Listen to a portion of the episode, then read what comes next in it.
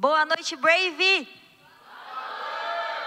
Glória a Deus. Deixa eu já me sentar aqui, porque hoje, como vocês já viram, é o nosso Bravecast. E nós já estamos no nosso segundo episódio. Vocês sabiam disso? Cara, tá ficando top o negócio. Se vocês não viram, a gente tem lá no nosso canal do YouTube. Lá tem também o nosso primeiro Bravecast, que foi com o pastor Sebastião. Então, se vocês não viram, vejam lá que é top também. Mas hoje a gente tem duas pessoas muito especiais que a gente quer ouvir hoje a história delas. E eu já falei para algumas pessoas: prepara o lencinho, porque com certeza Jesus vai ministrar no coração de vocês através do testemunho deles. Então eu quero chamar aqui, eu quero que vocês façam aquela alegria, galera. O João Vitor e a Beatriz. Podem subir aqui? Uh! Glória a Deus, gente. Eu estou muito empolgada, muito empolgada. Eu quero já falar para vocês o seguinte: a gente vai conversar, vai bater um papo aqui para vocês conhecerem a história deles. E se vocês tiverem alguma pergunta, assim, vocês podem procurar a galera ali da recepção, ou até mesmo o Eric, tá bom? Que daí ele passa para mim, se vocês tiverem alguma questão e a gente faz a pergunta, tá bom? Então, primeiro eu quero que vocês se apresentem, falem aí um pouco sobre a idade de vocês e tudo mais. Então, pode começar. Bom, boa noite, Brave. Como a Bela já disse, meu nome é João Vitor, eu tenho 15 anos de idade e eu estou muito feliz de estar aqui, sinceramente.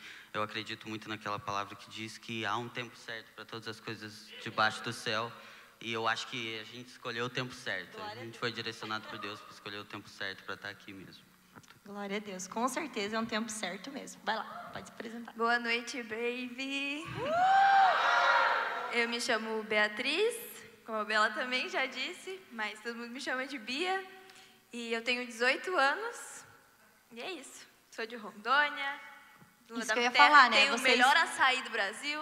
É, é isso que eu ia perguntar para vocês. Vocês não são daqui de Curitiba, vocês não falam leite quente, né? Graças a Deus, não. Como assim? Desce, desce, João, desce. Não, mas da... fala aí, como que foi assim? Vocês são da onde? Como vocês chegaram aqui e tudo mais? Bom, como a Bia disse, a gente nasceu em Rondônia mais especificamente em Ji-Paraná, uma cidade no interior. E a gente morou lá durante até os meus sete anos, a Bia já tinha 10, 11, até os meus sete anos de idade, que quando a gente veio para Curitiba, que aí o motivo que a gente veio foi porque eu fiquei doente, né? Tive leucemia, fui diagnosticado com leucemia pela primeira vez com sete anos de idade lá em Rondônia. E aí, como lá não, não tinha, né, na época, o, a estrutura adequada para o tratamento, a gente conversando com médicos, a gente decidiu vir para Curitiba para tratar no Pequeno Príncipe. E aí a gente veio toda a família, deixou emprego né, e tudo mais. E aí veio todo mundo para poder tratar esse, esse primeiro tratamento aí. Então você tinha sete anos quando você. E como que foi assim, tipo, vocês estavam vivendo lá, né, normal. E aí vocês, você teve tipo os sintomas ali ou foi através de alguns exames? Como que foi assim quando vocês descobriram? Então, a primeira vez que a gente descobriu foi um processo assim muito de Deus mesmo assim. A gente fala que a, a minha mãe foi direcionada pelo Senhor mesmo, porque eu não tinha nada. Eu inclusive tinha ido para um campeonato de karatê, que eu sou cara, já fiz karatê. Tinha ido para um campeonato de karatê um, dois meses antes de descobrir a doença. Então provavelmente eu já estava doente no campeonato. Mas aí eu, a minha mãe descobriu porque ela viu alguns roxos em mim. E eu era sempre sempre fiz esporte futebol, karatê, então meu pai falou assim, ah... Poderia ser algo comum, né? É comum, só que aí ela falava assim, dói, aperta e vê se dói. Eu falava, não dói. Aí ela falava assim, e você tá meio amarelo, filho. E aí ela falou, eu quero fazer um exame, vamos fazer um exame. Aí fez um exame, no que fez já deu as, as plaquetas, enfim. Uhum. O exame deu lá embaixo e aí a gente falou, não, vamos investigar. E aí deram duas opções, ou dengue hemorrágica ou leucemia. E aí, no final das contas, quando a gente veio para Curitiba, se confirmou mesmo o diagnóstico de leucemia. Então, vocês vieram para cá sem saber ainda se era mesmo. É. E para você, Bia, você era um pouquinho mais velha, talvez até na tua memória seja mais, assim, fácil de lembrar bem desses detalhes, assim. Como que foi? Tipo, quando houve a desconfiança de que poderia ser isso? Ah, eu lembro que foi uma surpresa, assim. E eu não tinha muita noção também, apesar de ter 10 Você era criança anos, também, é. né? Não tinha muita noção do que era uma leucemia e tudo mais. Até então, eu nem sabia que leucemia era um tipo de câncer. Então, eu achava assim, ah, o João está doente. E aí, eu, eu me lembro, assim, que quando a gente chegou aqui em Curitiba, eu, quando o avião pousou, eu ainda falei bem assim, nossa, que comece as férias, porque eu achava que Meu a gente estava viajando. Jesus. Eu não tinha muita noção. Então foi quando ele foi diagnosticado, assim, foi bem desafiador, né? Porque eu era bem nova, mudei de cidade de uma vez. Então foi bem difícil. assim. Foi uma mudança, né? É. E vocês, eu até ia perguntar, vocês desde, tipo, bebês sempre foram, assim, conhecedores do evangelho, sempre tiveram uma base dentro de casa? Sim, desde o nosso nascimento, nossos pais já eram, já eram cristãos, já eram da Batista, inclusive. Aham. Então, desde berço, a gente já, a gente nasceu já num tinha cristão, já uns tinha base princípios já. ali, né? já. Aí vocês vieram, né, para Curitiba, ali meio sem saber o que poderia ser, e chegando aqui foi realmente comprovado que você estava com câncer. Isso, foi realmente no, no- logo nos primeiros exames já teve a certeza que era leucemia. E aí eu lembro que era final do ano, inclusive eu quase passei o Natal no hospital. Passei o Natal, tipo assim, dois dias antes do Natal sair do hospital. Então foi bem no finalzinho mesmo. Mas assim, eu não, eu não lembro muito de, de muitas coisas porque eu tinha sete anos. Uhum. Então a única coisa que eu queria era me sentir bem para poder jogar bola. Você não Então, tinha eu não noção tinha do que estava noção do que estava acontecendo, né? acontecendo assim na sua magnitude, né, que era. E eu lembro que quando a gente chegou foi engraçado que a doutora nos direcionou para uma clínica para não tratar no hospital porque no hospital tem muita gente, muita coisa e, e ela falou não vamos tratar numa clínica. Aí meu pai falou então vamos procurar uma casa, né? Nós vamos ficar por aqui e foi engraçado inclusive que a minha mãe virou para a doutora e falou assim não doutora tudo bem, é, mas ele vai ser curado. Ela falou assim Ela já soltou É. essa, assim, tipo... ela falou assim, tá bom. A doutora falou, são dois anos e meio de tratamento. A minha mãe falou assim, não, doutora, você não está entendendo. Ela vai ser cur... Ele vai ser curado. Meu Deus. Aí ela virou e falou assim, ok, são dois anos e meio de tratamento. Ele sendo curado ou não. Meu Deus, então... Então, a gente já recebeu, assim, já chegou meio que Desse jeito. recebendo o baque que ia ser dois anos aqui, tratando. E vocês, tipo, não vieram preparados já para morar. Foi Não. mais, tipo, um negócio assim, vamos só ver o que está acontecendo e vamos Exato. voltar para nossa vida. Exatamente. Aí a gente teve que passar todo o processo. Meu pai teve que voltar, trazer todas as nossas coisas para cá. Mas assim, foi bom. Esse primeiro tratamento foi perceptível o cuidado de Deus em tudo. Que eu ia falar, né? Inclusive que a gente foi direcionado para essa clínica, que era no Bigorrilho, no bairro. E aí meu pai falou assim, vamos procurar um apartamento próximo. Pertinho, assim. Vamos procurar um apartamento próximo. E aí é, achamos um prédio na Padre Anchieta. Para quem não conhece, a Padre Anchieta é uma, uma rua que tem tudo. Tem tudo na Padre Anchieta. E aí ele virou para minha mãe e falou assim, ó, vou descer para ver o que, que tem na rua. Aí descobriu, viu que tinha banco, que tinha tudo. E aí ele falou, vou andar duas quadras para frente. Andou uma, andou duas, deu de cara com uma igreja. Aí ele leu Igreja Batista Alameda.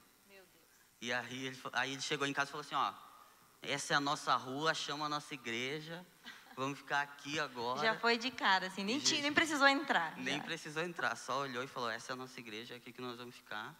E aí a gente foi vivendo, né? Um dia de cada vez. Minha mãe e meu pai gostam de falar isso. A gente foi vivendo um dia de cada vez. A cada luta, cada, cada momento de luta, uma vitória. Amém. Passo por passo, sem pensar no depois de amanhã, mas pensando sempre no hoje. Top, E assim, uma coisa que veio assim no meu coração, na época que você veio para Curitiba, você ainda vai compartilhar mais como que foi esse processo, né?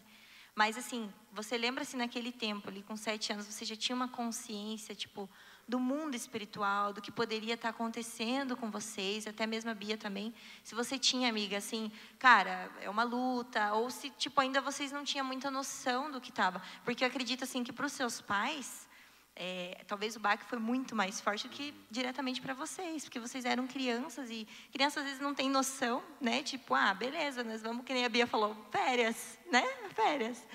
E então eu queria saber se, tipo, do coração de vocês, vocês já tinham essa coisa, não, pode ser que seja uma aprovação do Senhor e tudo mais. Não, então, eu já, eu já tinha aceitado Jesus na época que eu fiquei doente.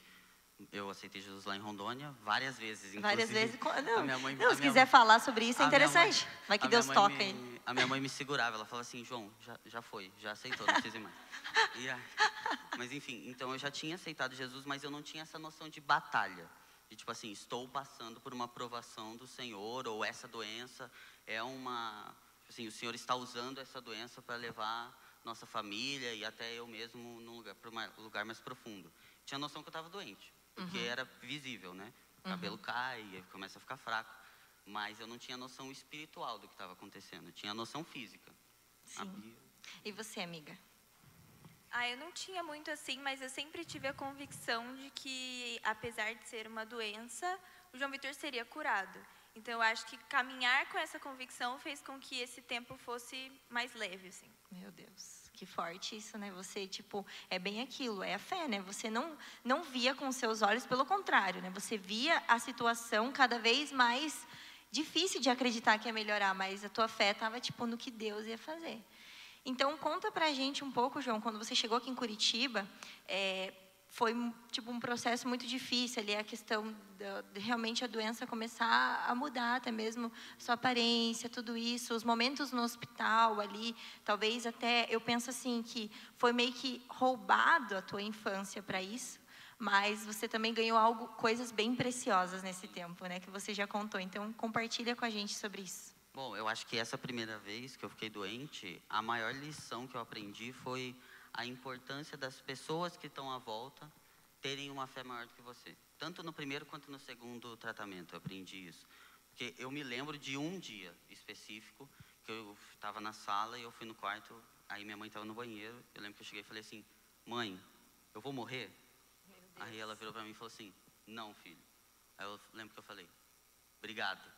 Fui para fui pra tipo sala se e minha mãe falou cara mãe É, sempre tá certa Exatamente. entendeu E aí fui pra sala e comecei a pular no sofá já. Nem, nem Gente. tinha lembrado. Mas, e foi isso que foi acontecendo, assim. Eu fui percebendo que o meu pai e minha mãe, eles, e a própria a Bia, tinham uma certeza tão grande. Tipo assim, eles tratavam como se eu não tivesse doente, realmente. Então, tinha algumas restrições que o meu pai e minha mãe falavam assim, olha, eu sei que ele não pode, mas eu não vou tirar isso da infância dele. Então, meu Deus nós vamos fazer porque nós confiamos que o Senhor está cuidando e realmente não acontecia nada. Então, assim, essa fé deles impactou muito no meu tratamento porque não gerou dúvida em nenhum momento. Então, eu sempre passei por esse primeiro tratamento, eu passei com uma consciência de é uma questão de tempo. Daqui Nossa. a pouco eu vou estar curado Que e a vida volta ao isso. normal. Meu Deus, gente. Que forte isso. Isso me, cara, me empolga, porque é realmente assim que a gente deve agir. Claro, a situação do João foi algo muito profundo, mas nos detalhes da nossa vida, a gente tem que agir com postura de tipo, vai dar certo, porque não depende de mim, é do Senhor. E pensando ali sobre a questão né, de você criança, como que você agiu em relação a isso, eu penso assim, por isso que o Senhor quer que a gente seja como criança. Se Deus falar, se o nosso pai falar, pode fazer, tá certo? A gente só confia, porque a gente sabe que Ele cuida da gente. Então isso é muito profundo, João. Nossa, isso é impactante mesmo. Mas beleza, aí passou. Aqui em Curitiba, quando você teve a primeira vez, você ficou quanto tempo aqui? Vocês ficaram quanto tempo? A gente ficou quatro anos aqui em Curitiba. Os dois anos e meio de processo, e aí a gente amou tanto a cidade, amou a igreja. Amou Ah, não tudo. tem como amar, a gente é muito querido, nós somos lindos. E aí nós decidimos ficar. A gente falou assim, não, nós vamos ficar aqui. E aí a gente ficou mais um. Um ano e meio, a gente ficou mais um ano. A gente ficou, a gente ficou mais um ano e meio. E só que aí a minha mãe é, é funcionária pública, então ela não estava trabalhando. E o meu pai estava com emprego aqui, mas ele teve uma redução salarial. E aí eu já estava curado, a Bia já estava curada, a gente, ah, eu já estava curado. Buguei. Deu um Buguei, bugzinho. buguei, buguei. Eu já estava curado e a gente estava com a vida normal, mas daí o- a gente achou melhor voltar. O meu pai, até por nós, assim, por uma condição de vida melhor, a gente achou, eles entenderam que era melhor voltar para Rondônia. E aí a gente voltou para Rondônia, ficou lá 2019, 2020. Agora calma, calma, calma. Vamos agora para o intervalo, galera. Mentira, não tem intervalo.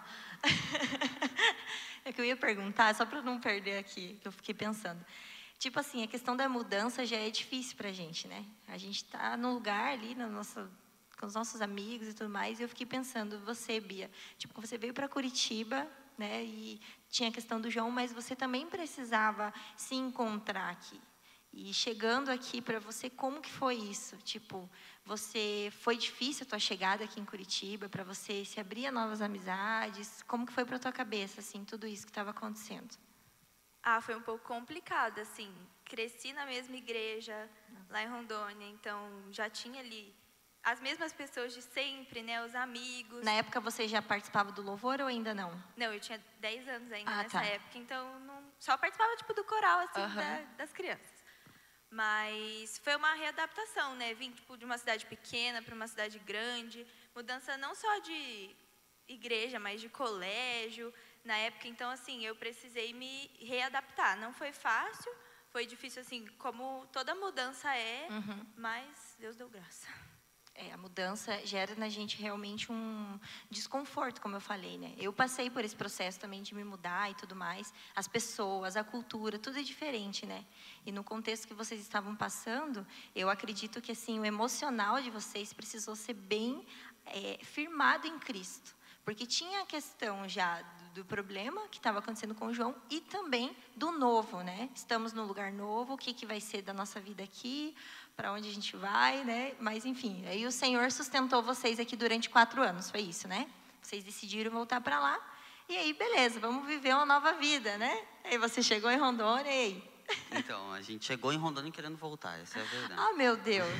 A gente, eu lembro, inclusive, quando a gente entrou na pandemia, que a gente começou a acompanhar a, a Igreja Batista Alameda, né? Porque a gente, antes da gente ir embora, a igreja estava começando.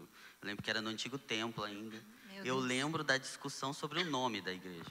Meu Deus! Se ia ser a Igreja Batista Alameda de Santa Felicidade, como que ia ser. Você estava ali naquele começo, então? Tava bem no Que comecinho, legal. assim.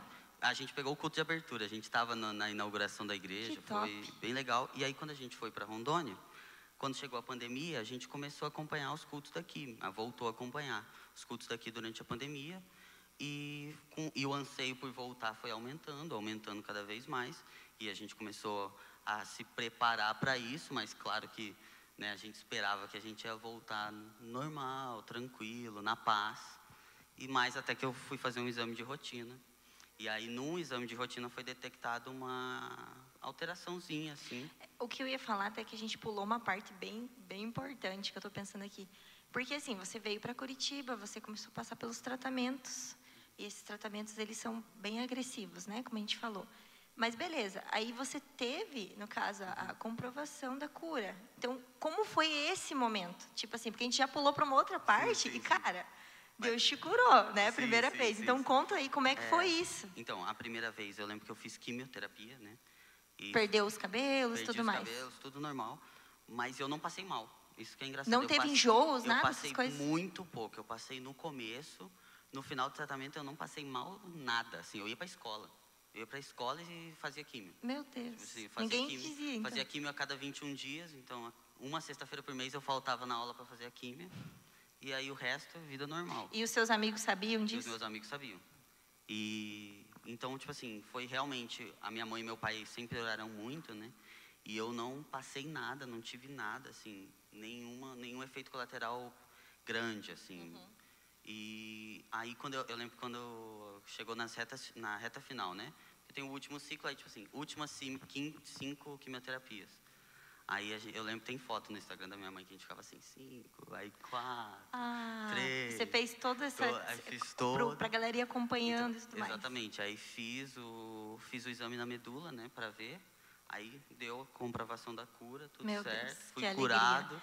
Alegria. Cara- aí falou, agora é só acompanhar. Aí, Como que é a sensação da pessoa, tipo, os médicos? Porque eles já desenganam, né? E eles não fazem até por mal, é porque realmente aquilo que eles veem, né? É que a gente trabalha no mundo espiritual, né? Outra atmosfera.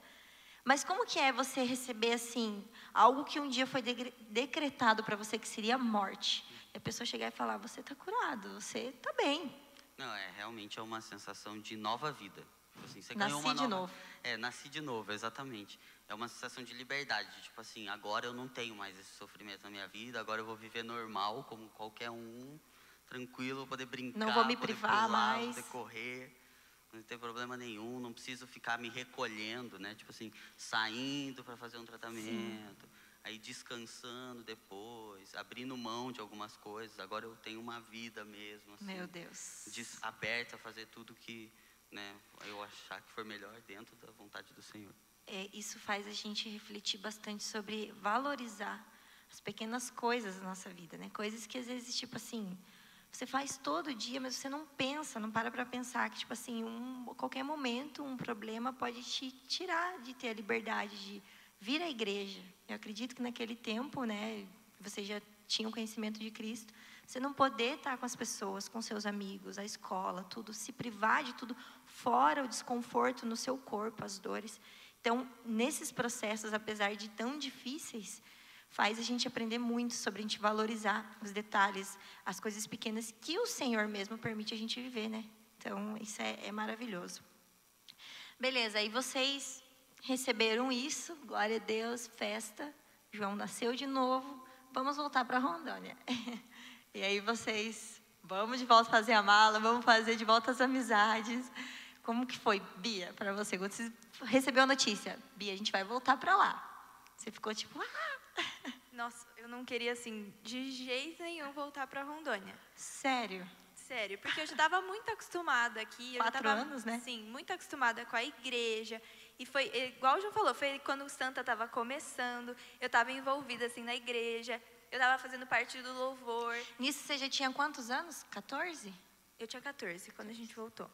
E aí era um tempo assim de muito crescimento. Então, no meio da minha adolescência, e eu estava muito feliz aqui. E aí eu, a gente ficou sabendo que ia voltar. eu falei, meu Deus, agora tudo de novo. Tudo zero, de Fazer novo. amizade tudo de novo, porque Escola, eu tudo. É, eu perdi as amizades, assim, né? Era muito criança quando eu vim embora, então acabou que perdeu contato com a maioria das pessoas. E aí eu falei, meu Deus, agora readaptar de novo a outra igreja, fazer novas amizades. Mas É um desafio, né? é, foi E, desafiador. e para você daí, João? Você recebeu a notícia, você também provavelmente já estava pegado aqui, né? É, também. então, eu, eu, eu gostava muito daqui, eu queria ficar, mas assim, menos do que a Bia, porque eu tinha menos amizade, assim, na igreja, Ah, principalmente porque você nem na teve como época, construir minha- isso, não tive né? muito, tipo assim, até tive tempo, só que era no Kids, então, e eu também não tinha celular, minha mãe me privou, meus pais me privaram disso, então não tinha como eu ficar Eu não julgo sua mãe. Eu comecei a ficar conversando com, com os meus amigos, então assim, eu fui mais tranquilo, mas também foi uma mudança assim de cultura, de escola, de igreja, era tudo novo e mais uma adaptação né, na vida. Cola mais esse microfone, João. Mostre esse vozeirão pro Brasil. então, para você foi mais de boa, então, Foi. né? Beleza, então, top isso, né? Você foi curado, vamos então voltar, vamos começar do zero. Voltaram para lá e chegando lá, vocês começaram a viver. Você foi para a escola já, ela também. E aí? O que, que aconteceu? Qual foi o próximo episódio dessa vida? Então, quando a gente chegou em Rondônia, a gente viveu nossa vida. Vida normal, colégio, escola, trabalho. Colégio e escola foi bom. colégio, trabalho, comida, tudo certo. Não tinha nenhuma restrição, não tinha nada, nada. Podia fazer tudo. Só viva. Só vida normal, só que em, outro estado. E aí veio a pandemia, a gente continuou lá. Meu pai também arrumou um emprego lá, minha mãe, como era servidora pública, ficou trabalhando, estava tudo certo. A vida ótima, a gente, claro que a gente queria voltar, mas a vida estava normal. Até que eu fui fazer um exame. Aí quando eu fiz um, fui fazer um exame de rotina, assim, porque a gente tem que acompanhar, né? A gente é curado, mas a gente ainda tem que fazer um acompanhamento, porque elas falam, olha, está curado, mas tem uma possibilidade, uma possibilidade médica de voltar. É pequena? É pequena, mas tem. Só que qual a nossa visão como cristão? Não vai voltar nunca, Não vai voltar. curados. Não vai voltar. Jesus é Arreda de mim. É arreda Meu de mim, Deus Satanás. É bem isso. Hum, Mas daí eu fui fazer o exame e aí detectou uma alteração. E Meu aí, no Deus que detectou a alteração, a gente mandou mensagem para a doutora. A doutora falou assim: venham para Curitiba. Isso fazia quanto tempo que vocês estavam lá? Dois anos, né? Dois anos e quatro meses, por aí, três meses. Meu Deus. E aí deu essa alteração e falou: venham para Curitiba. Só que eu, dentro de mim, eu senti que a minha mãe e meu pai ficaram abalados, um pouco assim. Agora, dessa vez, você já Eu sentiu. se- no momento, porque eu, eu percebia, né? Na- Quando eu era criança, eu não conseguia ter essa percepção. Agora, como eu já tinha 11, 14, anos 14? de idade, tinha 14 já. Ah, tá, eu consegui perceber que eles apos ficaram um pouquinho Nossa. abalados no momento. Mas eu tinha uma convicção de que eu estava curado. Então eu falei, vou vir para Curitiba. Vai ser só Vai mais ser uma só- história para contar. Mas só vai fazer aqui o procedimento rápido e acabou. Se precisar fazer qualquer coisa, faz e acabou. Meu E aí a gente veio para Curitiba, eu e minha mãe, só. E aí a gente chegou aqui num domingo. Era um domingo Vocês vieram só na intenção de fazer ali os É, exames, gente- mas voltar. A gente veio na intenção de saber o que era, descobrir Aham. o que era. E se fosse algo rápido, fazer e voltar. Aham. Mas a minha mãe já tinha dentro dela. Meu Deus, que a tua já- mãe tem um negócio com o Espírito Santo, assim, ó, Wi-Fi essa- direto mesmo, né? Não, aí veio, chegou, chegou eu e ela aqui em Curitiba, a Bia ficou com meu pai lá em Rondônia. E aí a gente ficou na casa da tia Lília de Sargim, que é a irmã do, A irmã pastor, do João, pastor João, né? Irmã do pastor João, muito amiga Top. da nossa família. A gente ficou na casa deles no domingo e aí na segunda fui para o hospital para fazer exames. Cheguei no hospital, tranquilo, falei assim, vou fazer exame aqui, vou dar um oi para doutoras, saudade, vou em- Saudades e tchau pra e você. tchau, é bem isso. E aí eu fiz o exame e ela falou assim, vamos internar porque é mais fácil. Ela falou, mais fácil de fazer os procedimentos. Eu falei assim, tranquilo, Meu continuo Deus. curado, não aconteceu nada. Aí entrei no, no quarto do, do hospital e aí a gente tem uma amiga que trabalha no hospital, né, um anjo do Senhor na nossa vida, que foi a Karine Top. que ajudou muito a gente lá. E aí ela levou comida no nosso, nosso quarto e deixou. E aí quando ela saiu, minha mãe falou assim: Eu acho que voltou. Aí eu falei pra Ela falou assim, direto pra você, nem te eu falei- preparou nada. Eu falei assim: Você tá doida? Eu falei assim: tá, Você tá doida? Assim, claro que não. Eu falei: Claro que não. Ela falou: Não, eu percebi pelo jeito de- da, da Karine. clima. Que, que voltou. Eu falei assim: Não. E nem liguei. Doutora abre a porta, logo depois entra, dá passos lentos, assim, literalmente. Nossa. Eu sou um pouco dramático, mas eu tô Eu tô sendo, percebendo, não, eu tô você sendo é bem literal. dramática. deu, deu, uns Brincando. deu uns passos lentos e aí a minha mãe virou para ela e falou: E aí, doutora, voltou? Ai. E ela balançou a cabeça positivamente. Eu lembro que eu estava deitado e tipo assim, desabou, o mundo desabou. Foi como se tudo à minha volta desabasse. Porque assim. Quando eu era criança, como eu falei, eu não tinha muito essa percepção, a noção, Tinha do que noção estava acontecendo. né? Mas agora com 14 anos, quando ela entregou o diagnóstico, ó, você está com leucemia, foi quase como entregar um atestado de óbito e falar assim, assina, Nossa, assina para mim esse atestado de óbito aqui. meu Deus. Então, tipo assim, meu mundo desabou, eu só conseguia chorar. Só conseguia chorar e chorar e chorar. E aí a minha mãe e a doutora tentando me acalmar e me tranquilizando e eu chorando. Não conseguia prestar atenção em nada. Eu só conseguia pensar, meu Deus, acabou, minha vida acabou. Acabou minha vida. Eu vou ficar aqui mais dois anos e meio de tratamento, mais dois anos e meio preso, mais dois anos e meio Bateu sofrendo. desespero, né? Bateu um Porque desespero. você, tipo assim, com 14 anos ali, você já tá entrando na adolescência. Tipo, cara, eu quero Exatamente. viver, eu quero aproveitar minha adolescência. E agora, de novo, isso voltou. E, tipo, acho que pode ter passado um filme na tua cabeça de tudo que você já tinha vivido. Vou ter que viver de novo isso. Exatamente. E aí eu lembro que a minha mãe virou para mim e falou assim: Você quer que o pastor João venha aqui? Eu falei assim: Agora. liga para ele agora. Eu falei assim: Liga agora. Se o pastor. João estiver na live aí, ele tá, tá se sentindo muito orgulhoso. ele. Aí ele, aí ele foi, e eu sou muito grato. Não podia entrar porque a gente estava na Covid. Era final de abril, Meu o ápice Deus da do Covid. céu. O ápice da Covid era o- Então era muito restrito para estar internado. ali com você. E aí a doutora liberou para o pastor entrar e assim, esse é o primeiro ensinamento que eu tiro já no primeiro dia de, de doença, que foi um ensinamento no primeiro, mas também no segundo, que a gente precisa ter pessoas à nossa volta que têm uma fé maior do que a nossa. Se não fosse o pastor João, se não fosse a tia Lília, se não fossem meus pastores lá em Rondônia, eu jamais teria conseguido passar por tudo que eu passei. Pa- a conversa com o pastor João logo no primeiro dia foi assim, ele me redirecionou assim, me Nossa. colocou os olhos de novo no alvo e não nas circunstâncias. Nossa. Eu lembro que tem um quadrinho no Pequeno Príncipe que fala tipo assim, ah, eu tô hoje entusiasmado, tô triste, eu tô Mostra as emoções, é, né? mostra as emoções. E aí, eu, e aí tem um, um alegre. Aí eu lembro que a- o pastor João foi, falou, eu me tranquilizei. Aí chegou a noite e falei assim, eu tô igual aquele carinha ali. Aí eu apontei pro alegre. Aí minha mãe falou, sério, filho, que bom. Eu falei, é, o pastor João, depois dessa conversa, mudou, mudou, mudou toda a minha perspectiva. E realmente, foi, foi assim mesmo. Eu mudei de uma hora para outra. Eu comecei, desabou, meu mundo desabou. Meu o pastor João, Deus. usado por Deus, chegou lá e falou assim: vamos lá, calma, é um processo, mas a gente tem algo para frente. Eu tenho certeza que você vai ser Assim, curado. aqui não é o teu Aqui fim. não é o teu fim, Isso exatamente. Não é o final, é uma vírgula só. E- exatamente. E isso me deu um assim, me acalmou o coração e aí, aí as coisas foram acontecendo, Foram né? fluindo. Aí entrei para o centro cirúrgico para colocar um catéter, Uhum. que assim, para quem não entende, para quem não conhece, é um não é um dispositivo, é um aparelho que fica ligado à veia do coração, porque a quimioterapia ela desgasta a veia. Então, para não correr risco de perder a veia, você só funciona o catéter. Uhum. E aí já entrei para fazer para fazer essa cirurgia, colocar o catéter, sair com a químio já. E nesse processo da químio ali que você começou, até da primeira vez, você sentia muitas dores? Nenhuma, zero. Nada de dor? Nada. Na primeira, na primeira vez, no comecinho sim, mas nessa segunda nada. Absolutamente nada. Nada, nada, nada. Meu Deus, e Não. eles falam muito que a químio é a parte mais difícil de todo Sim. o processo. Não senti nada. E o tempo foi passando e eu já comecei a falar assim, meu Deus, tá na hora de sair desse hospital aqui, não aguento Mas mais. calma aí, João, que eu quero também ouvir a Bia. Você veio para Curitiba com sua mãe, mas aí, beleza, né? Vocês chegaram aqui, aí tiveram ali a confirmação. E aí tá, você, tua mãe já avisou, vem todo mundo para cá, ou vocês voltaram para lá, como é que foi? Então, a gente ficou aqui, ficou eu e minha mãe. E durante a primeira semana e segunda semana, e aí meu pai chegou.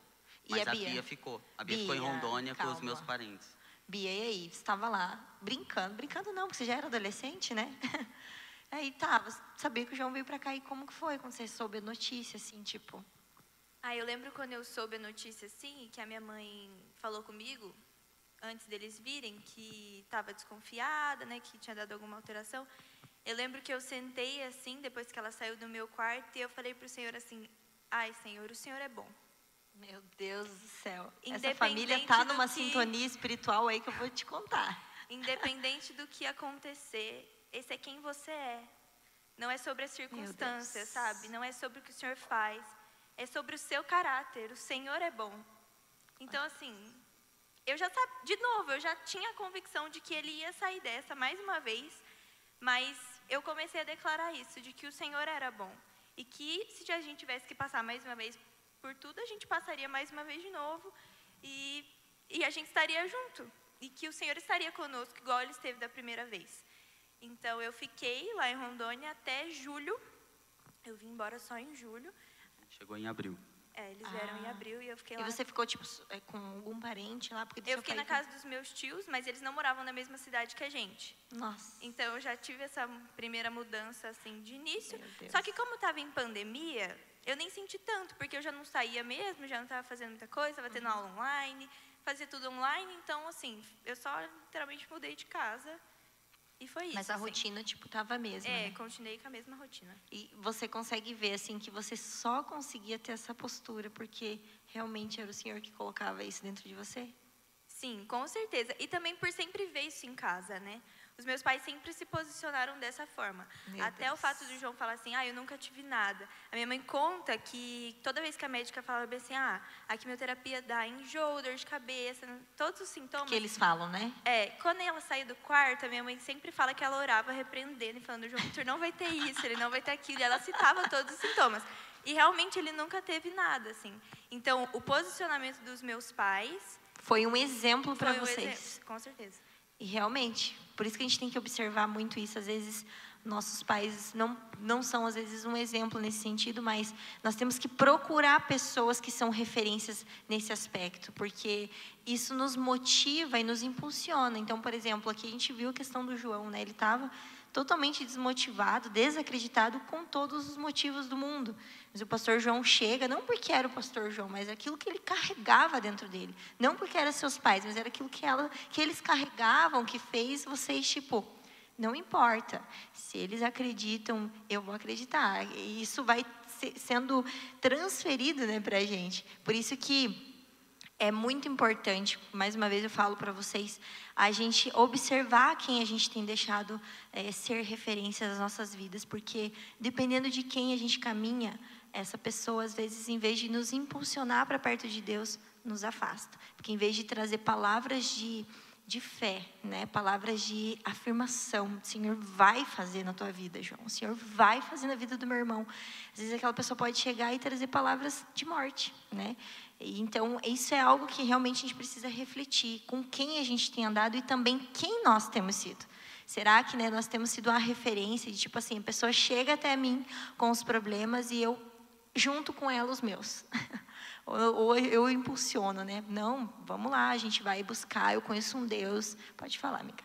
Eu lembro que teve um dia que eu estava lá em Rondônia ainda e o João me mandou uma mensagem. Eu até li essa mensagem hoje. Nessa época o João já tinha celular. Já. Isso também foi um agravante, só, né? Porque daí só. ele pesquisava mais as coisas em relação à doença. Então, isso não foi um ponto muito bom. Mas ele me mandou bem assim, Bia, tudo bem? Como você está tão tranquila com tudo isso que nós estamos passando? Meu Deus. Como assim, João? Que tipo de mensagem é essa? Como você está com toda essa situação terrível? Aí eu lembro que eu falei para ele bem assim, João, é, se nesse momento difícil que a gente está passando, eu não me apegar e a gente não se apegar no evangelho a qual nós cremos e Meu nós Deus. pregamos, em vão é aquilo que nós acreditamos. Gente, pelo amor de Deus, isso é muito forte. Sério, eu glorifico a Deus por isso que eu, vocês um tapa estão... na cara, tava no hospital, levei um tapa na cara. ah, meu Deus, já tô mal, pô. que e aí eu lembro daquela isso. palavra de, de Tiago, né? Tem, tenham alegria quando vocês estiverem passando por provações. E em todo o tempo, assim, o Senhor foi nos sustentando, sabe? E esse é o grande X do Evangelho. É você ser feliz quando você está mesmo, sabe, no precipício, quando você está num momento muito difícil. Paulo diz isso, né? Quando, quando estou fraco aí que eu sou forte, porque é Deus que me basta, é a graça dele que me basta, nele eu me fortaleço. Gente, isso é muito profundo. Eu, se eu fosse vocês, ia anotando essas coisas porque são chaves para a nossa vida. É a postura deles, né? Vocês ensinam, assim, pela misericórdia do Senhor, tudo isso que vocês estão falando está sendo ensinamento para mim, acredito que para muitos, da postura em meio ao, à tempestade, ao caos. Bom, João, aí você tá, vocês vieram, tal, aí a Bia veio também e começou o processo, então, novamente, tudo aquilo que você tinha passado. E aí, de, dessa vez, estava em pandemia, você estava mais restrito ainda, não podia talvez receber muitas pessoas, né?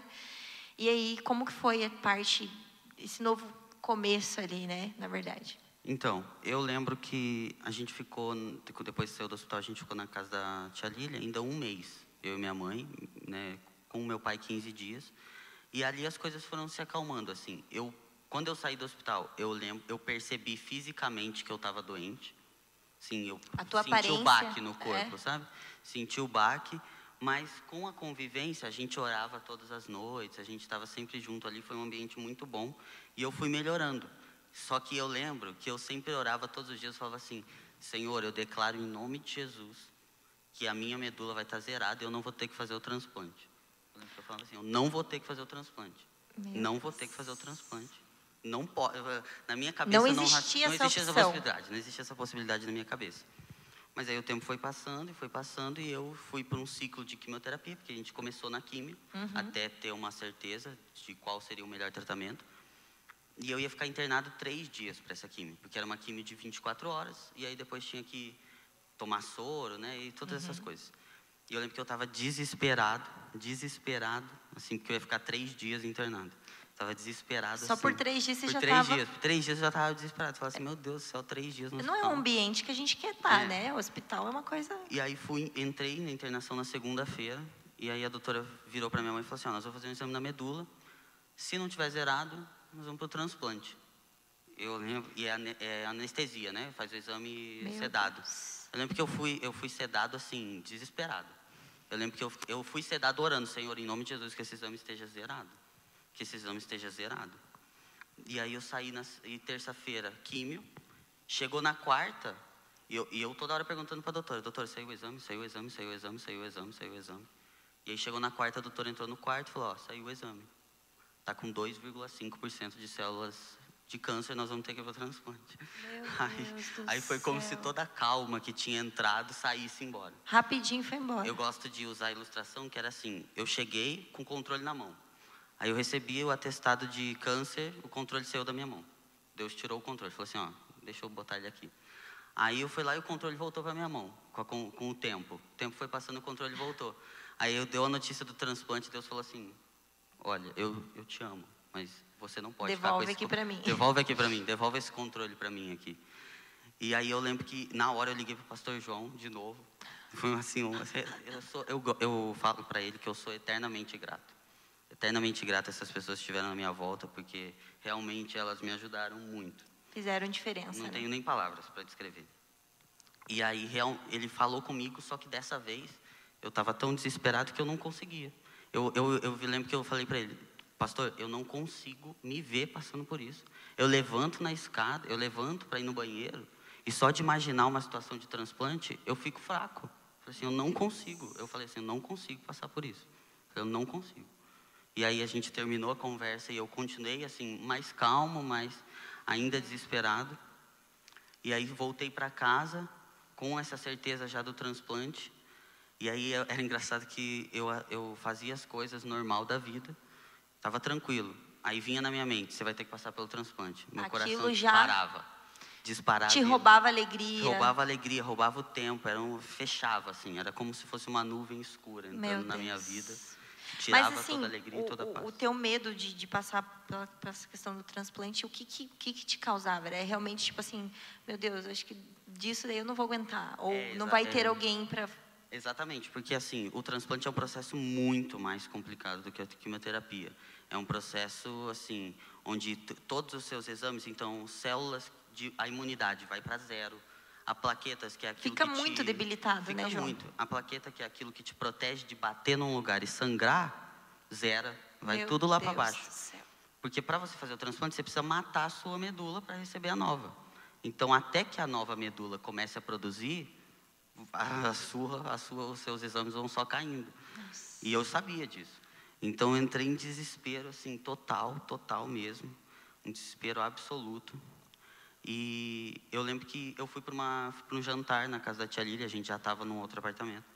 E aí eu falei assim, tia, eu preciso falar com a senhora. Falei assim, eu preciso falar. Só nós dois. Oh, meu Deus. E aí fechamos a porta lá da cozinha e eu desabafei, assim, eu lembro até eu chorei, chorei, falei tudo que eu tinha dentro do meu coração, falei tudo assim mesmo. E aí ela que já passou por um momento de sofrimento também na vida dela, ela virou para mim e falou um monte de coisa. E ela, eu lembro que dessa frase eu nunca esqueci. Ela falou assim: João, eu tenho certeza que quando você passar por tudo isso, você nunca vai querer abrir mão de ter passado por tudo isso. Você nunca vai abrir mão disso. Meu Deus do falei- céu, gente. Eu pensei comigo, ela ficou doida. É, ficou essa doida. mulher não sabe o que ela tá falando. Ficou doida, ficou doida, ficou doida.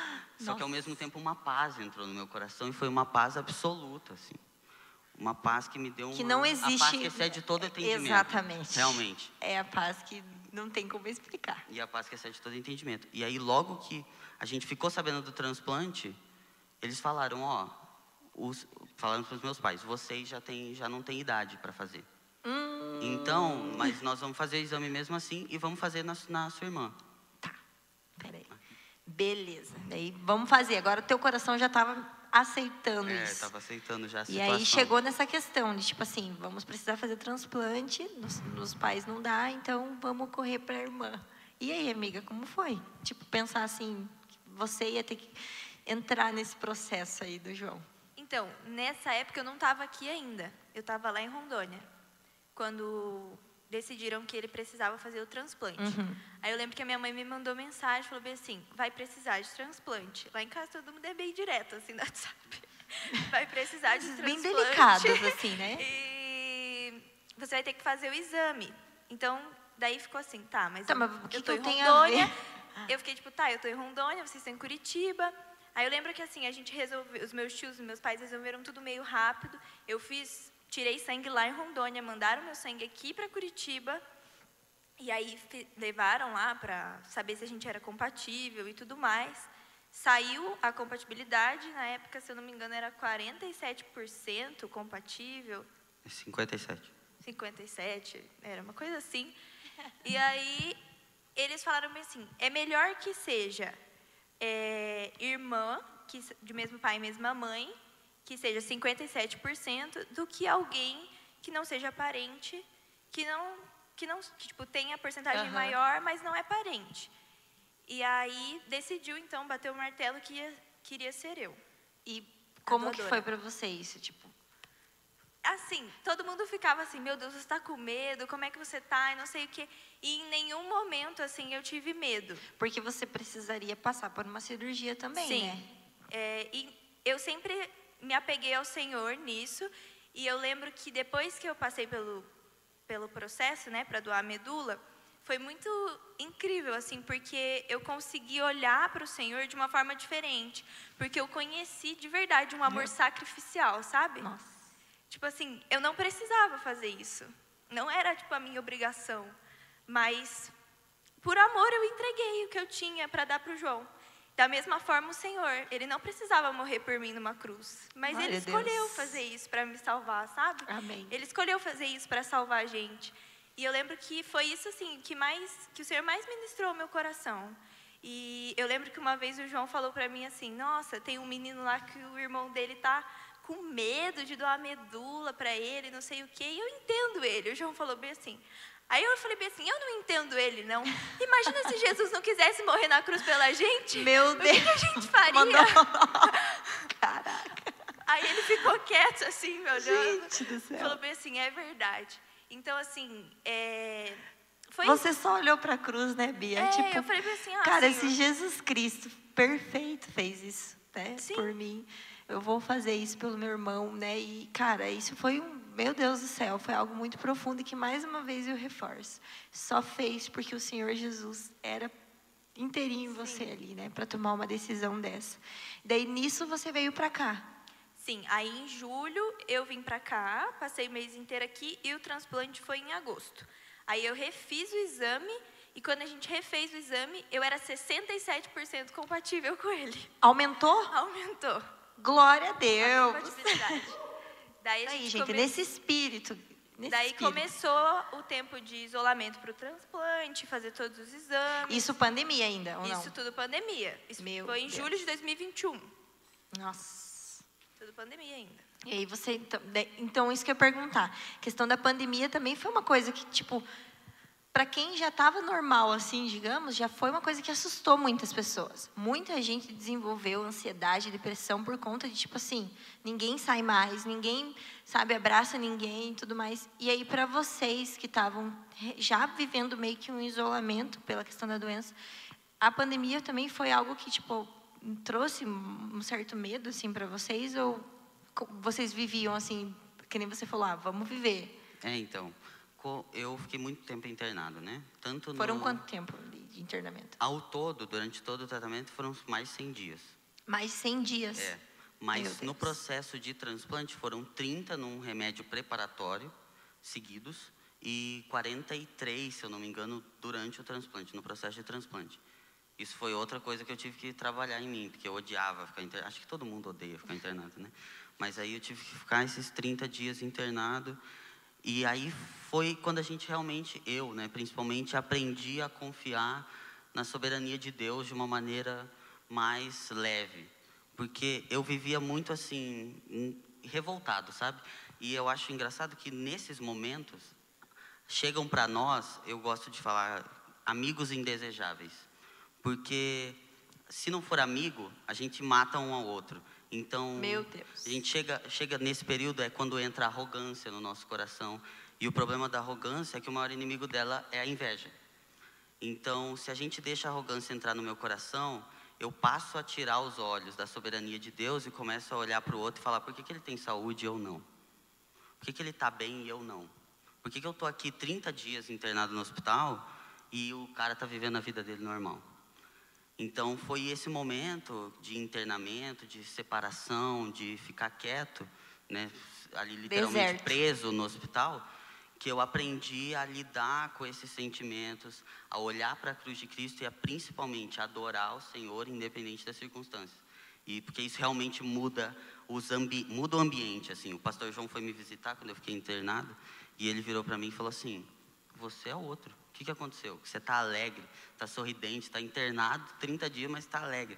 E aí a gente falou, é que a gente está adorando em todos os momentos, adorando independente das circunstâncias, confiando que Ele continua sentado no alto sublime trono e vivendo a partir dessa confiança de que Ele tem o melhor para nós, de que Ele sabe o que é bom para nós. Então esse tempo assim de internamento, tanto os 30 dias quanto o transplante, é, foram ruins no sentido físico, mas eles foram de extrema importância no sentido espiritual, porque eles me ensinaram a descansar na soberania de Deus, no fato de que Ele continua sentado no alto sublime trono, com o controle nas mãos.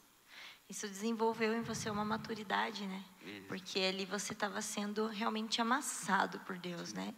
E é legal você colocar para a gente esse teu lado é, humano também. Poxa, é, por que, que aquela pessoa tá assim? A gente é assim, né? A gente, toda hora a gente está se comparando com os outros.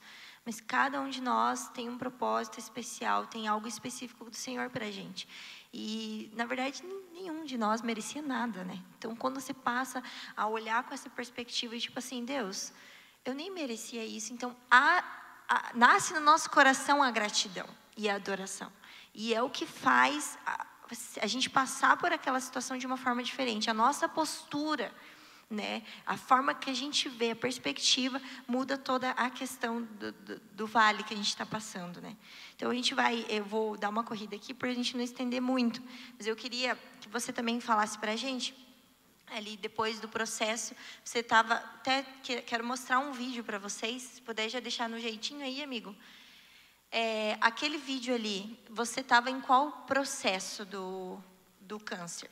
naquele momento do vídeo a gente estava no transplante. Era a hora do transplante. Minutos antes de fazer o transplante? Não, ou... no meio do transplante. No momento no do momento transplante? No momento do transplante. Aquele, e a, trans, a transfusão demorou seis horas. E a, gente, a música cantou durante seis horas. A música ou a Bia? A, a Bia cantou uma parte, mas a música ficou em looping durante seis horas. Meu Deus. Porque a minha mãe falou assim: eu recebi de Deus que é pra gente cantar essa música durante a transfusão. Gente. E a gente ficou seis horas ouvindo a mesma música. Glória com um enfermeiro no quarto e com um doutor vindo toda hora. E aquela fase ali foi, é a fase do início, né?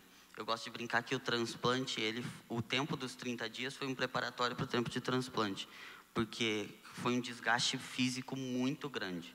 Muito fisicamente eu saí destruído. É. Fui moído assim completamente, como como para fazer força. pão precisa a farinha A precisa massa. ser triturada, então eu fui triturado naquele na, naqueles 43 dias ali fisicamente. Eu até cheguei para UTI por causa de uma sepse que deu, uma infecção generalizada. Meu Deus do céu. E eu sem imunidade nenhuma. Inclusive, acho que eu lembro nessa época, a gente já tinha chegado na Alameda, né? Foi feito intercessões. Né? Nossa, foi assim, um mover forte. Vamos orar pelo João. E até falando, já dou a palavra para você, amiga, como que foi minha perspectiva. Porque daí, nesse, nesse tempo, a gente já começou a conhecer ah, tem o João Vitor, a história do João. E a gente não sabia quem era você, a gente nem tinha visto você. E a gente já orava, a gente já declarava cura, a igreja já se movia, porque era isso que a gente acreditava: o Senhor vai curar o João. E foi engraçado que até na época a gente estava começando a desenvolver com o pastor João a questão das células adolescentes. E eu e o Eric, a gente falava: a gente vai ter o João com a gente aqui. A gente vai ter o João. Então, é até assim, eu vou me controlar, não vou chorar, mas olhar para você é a resposta do Senhor. É milagre mesmo. Mas, enfim, pode falar, amiga. Ele estava ali comentando. Não, é só para deixar assim que a, a medula, eu dou, eu preciso ir para o centro cirúrgico para retirar a medula. Ele tomou tipo no catéter mesmo, foi tipo Ai. como tomar Como sangue. se fosse uma transfusão É, então sangue. Por isso que ele falou, ah, transfundiu seis horas, porque ele tomou como se fosse uma bolsa de sangue. Entendi, entendi. Então eu queria mostrar para vocês é, um momento ali do vídeo em que o João está recebendo ali a medula da irmã dele, da Bia. Pode pôr.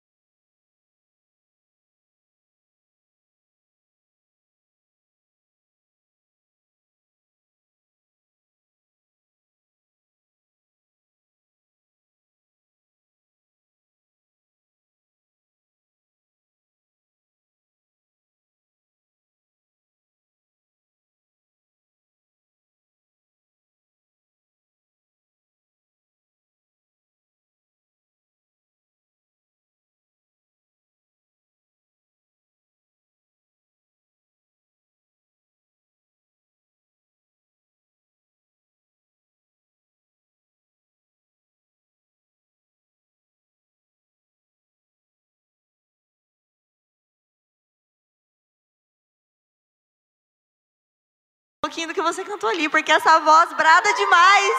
Uh! Canta, amiga, canta um pedacinho, vai.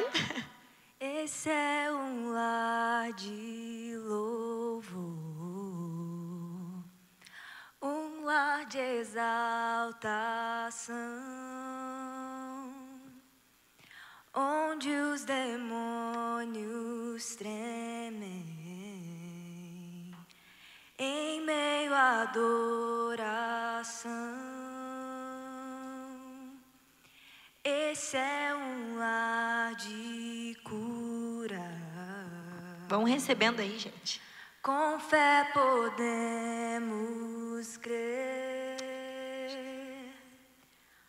Olhamos só pra ti, Deus. Vem, faz o teu querer.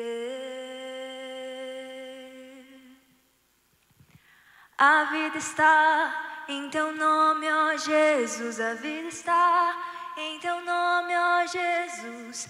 Milagres vamos ver aqui. Aleluia. Nós rendemos tudo a ti, ó Jesus. Damos tudo a ti, ó Jesus.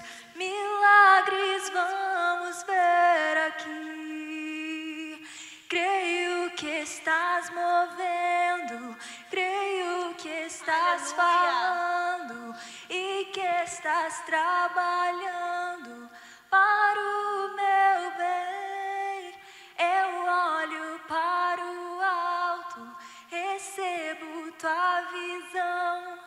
Sei que estás trabalhando para o meu bem. Aleluia! Uh! Ele está trabalhando, aleluia! Meu Deus, gente, meu Deus. Glória a Deus. Que benção ouvir isso, que benção. Eu estou aqui me segurando mesmo, para não me jogar no chão e chorar. Grata ao Senhor pela história de vocês. Mas a gente vai ir para as perguntas, né? O tempo tá de boa aí, Erix? Vamos para as perguntas, a gente vai comentando mais. O pessoal mandou, então. Nossa, a gente está muito chique aqui.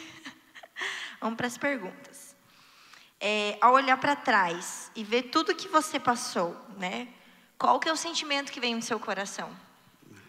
Vai ser estranho falar isso, mas o sentimento é de eterna gratidão a Deus.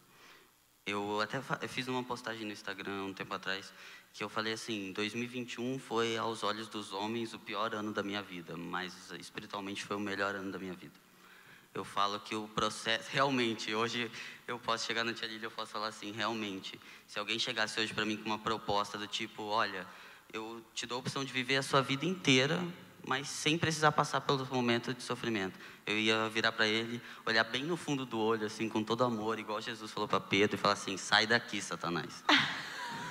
Porque realmente foi um lugar assim que eu fui mexido, que eu fui moído, que eu fui transformado.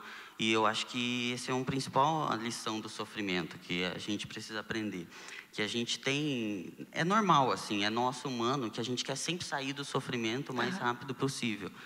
Mas é só no sofrimento que a gente aprende a esperar e confiar no Senhor, mesmo que Ele esteja em silêncio.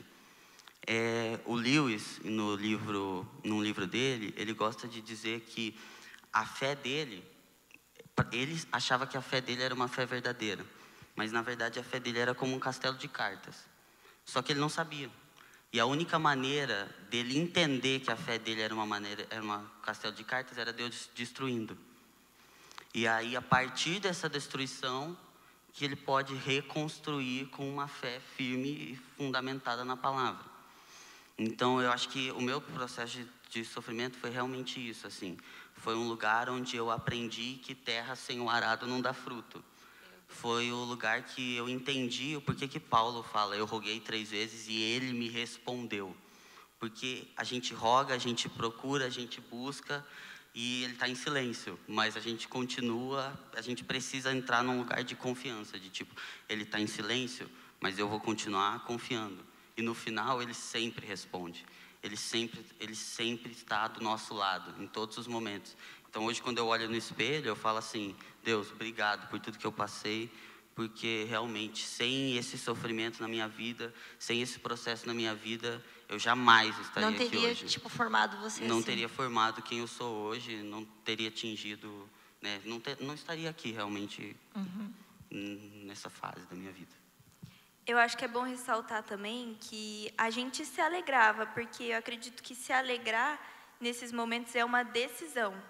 Mas a gente também sofria, a gente chorava, porque eu acho que às vezes contando assim, parece que a gente sempre teve muito firme. Muito né? positivos, né? É. Então a gente também se permitia sofrer, mas a gente passava por tudo isso quando a gente. Ai, meu Deus, eu preciso chorar, eu preciso lançar isso para alguma. Tipo, em algum lugar, Jogar a gente sempre fora. corria para o Senhor. Então acho que é, é legal falar isso também, porque às vezes as pessoas pensam, meu Deus do céu, eles... Vou ter que reprimir tudo, né? É, e não, é, é muito importante compartilhar com as pessoas, é muito importante ter esse tempo também de chorar, de colocar as coisas no lugar, isso faz parte também do, do processo. E complementando o que a Bia falou, eu acho e eu acho que é essencial a gente jogar para fora tudo aquilo que a gente está sentindo. Eu gosto 2021 foi o ano que eu mais chorei na minha vida. E só que em compensação foi o ano foi o melhor ano da minha vida, porque todas as vezes que eu chorava, eu via no meu pai e na minha mãe uma pessoa que também chorava, mas que virava falava, dava a minha mãe e falava assim, ó, nós estamos juntos nessa. Nós vamos até o final. Você vai ser curado, vamos lá. Inclusive, a, o meu melhor momento no tratamento foi quando eu chorei. Foi quando eu chorei, me abri inteiro para a tia Lília e a paz que excede todo entendimento veio sobre mim. Então é de suma importância você ter pessoas que confi de confiança para que você realmente chore, para que você abra o coração, porque isso realmente traz uma leveza, traz uma paz que Sim. excede todo entendimento e traz a confiança de eu não estou sozinho nessa. E é Tem mais tipo- pessoas comigo. É sim, e é chorar também para a pessoa certa, né? Chorar no lugar certo, é entregar a tua fraqueza, a tua fragilidade no lugar certo, que é uma coisa que a gente muitas das vezes erra mesmo, né? Nesse sentido, tipo, de compartilhar com pessoas, como eu falei mais uma vez, que não, às vezes não acrescenta para nós. Então, vocês foram no, no lugar certo, aos pés da cruz e lançar sobre ele isso, né? E isso também mostra, que nem a Bia falou, a, a- como nós somos frágeis, sim. Vocês tiveram o momento da dor. E a Bíblia mesmo diz que há o tempo de você sorrir, há o tempo de você chorar. Então vocês viveram esse tempo, entenderam, Senhor, beleza, hoje não vou conseguir é, olhar de forma positiva. Hoje eu vou precisar colocar para fora, mas estou colocando no- nesse lugar que é no Senhor, no lugar certo. E tipo assim, na primeira vez você contou como foi, né? Quando você recebeu ali é, a resposta de que você estava curado. E a segunda vez, como que foi isso? Ah, Porque daí você fez o transplante e fazendo o transplante já era tipo uma 100% de chance de ficar bem? Sim. Não, então, quando eu recebi a notícia, porque a gente, quando faz o transplante, a gente fica na expectativa da medula pegar. Porque quando a gente fala que a medula pegou, é porque Tem ela chances começa... dela não pegar? Tem. Ela começa a produzir mesmo, assim, como se ela fosse sua. E eu lembro que foi dia 1 de setembro, eu sou corintiano, tá? Ah, João, tava tão claro. bonito. Eu- e dia 1 de setembro... Poxa, João, corta de- essa parte aí. Dia 1 de setembro é aniversário do Corinthians. Ah, então, João. tipo assim, foi um dia mais do Foi que pra especial pra mim. Foi um dia mais do que especial pra mim. Eu fiquei feliz com a notícia e feliz porque era aniversário do Corinthians e saí no dia 7 de setembro, independência do Brasil, do Meu hospital. Deus do céu, muita, muita coisa. E, e, assim, eu lembro da alegria de estar de volta pra casa. Meu Deus, que delícia. E eu lembro que eu falei assim, nossa, agora é liberdade. Passou Li- três dias, só quero dar uma dentro. Passou três dias, eu fiquei com febre. Ai, eu voltei para o hospital e fiquei mais 20 dias É internado. o tal do controle, É o tal né? do controle, Você já né? entendeu, né, É João? o não não pega mais esse controle, por favor. Mas daí depois desses 20 dias eu saí, realmente a minha vida voltou ao normal e foi essa sensação de alívio, assim, de acabou. Acabou Tipo, o sofrimento. de novo. É, acabou o sofrimento, acabou a dor, agora é a hora de sorrir em todos os sentidos, não só na dor, não sorrir na dor, mas sorrir na alegria mesmo, sorrir na cura. E na inauguração da igreja eu estava aqui, inclusive. Tava aqui, né? Tava de aqui, máscara, ainda de você tava máscara, recuperando tudo, né? Tava, mas eu fiquei muito feliz de estar aqui naquele dia e realmente era essa sensação que eu tinha, de um recomeço. Eu estava recomeçando a minha vida aos 14 anos de idade. E você, amiga, você pensou, o que você pensou? Tipo assim, fui usada por Deus, né, para abençoar a vida do João e agora deu tudo certo. Como foi isso, também para você essa notícia assim? Ah, foi muito especial assim, porque eu sempre tive essa convicção de que eu sempre acreditei naquilo que Davi fala, sabe que através da adoração as pessoas são libertas. E como eu sempre carreguei isso dentro de mim, isso ligou muito aquilo que ao meu chamado. Então assim, foi como se eu realmente liberasse vida. E aí tudo isso casou assim, a forma com que o Senhor me usou na vida dele. E quando pegou a medula, foi um dia de muita alegria assim para a gente. Inclusive, até quando ele fez um exame que chama quimerismo, para saber quantos por cento né, a medula tinha Aham. pego, e deu 100%. Eu até brinquei com ele. Eu falei, vixe, Meu João Vitor, Deus, agora top. você é palmeirense, porque a sua medula é palmeirense, Ah, então meu não tem jeito. Deus! Mas, gente, vocês estão Eu- caindo o nível aqui, Ó, galera. Em, em minha Palmeirense, defesa, em minha defesa, eu queria dizer que no último exame deu 99. Ah, O que quer dizer que o 1%, o que já é 100, para as doutoras 99 é 100. Ah. Mas o 1% é a parte palmeirense que não veio. Ah, meu Deus. Esse- beleza, esse- galera, beleza, beleza. Depois a gente ora por eles. Mas que top, cara, que bênção. É, vou fazer uma outra pergunta aqui para vocês, então. Deixa eu ver aqui. São, nossa, deu bastante, bastante perguntas aqui. É, João e Bia, né? Qual conselho vocês podem dar para quem está passando por um momento difícil? Porque tudo isso que vocês passaram foi muito difícil, né? Mas, como eu falei, cada, cada pessoa tem suas guerras, suas lutas, né? Às vezes a gente não precisa estar num vale tão profundo quanto você passou, mas às vezes a gente está num, num vale que dói, que é difícil. Então, que conselho vocês poderiam dar para esses momentos difíceis? Bom, eu acho que, claro que cada situação é uma situação, mas eu acho que os princípios básicos é você ter pessoas boas ao seu lado, que vão te incentivar. Você adorar, independente das circunstâncias, porque isso muda o ambiente.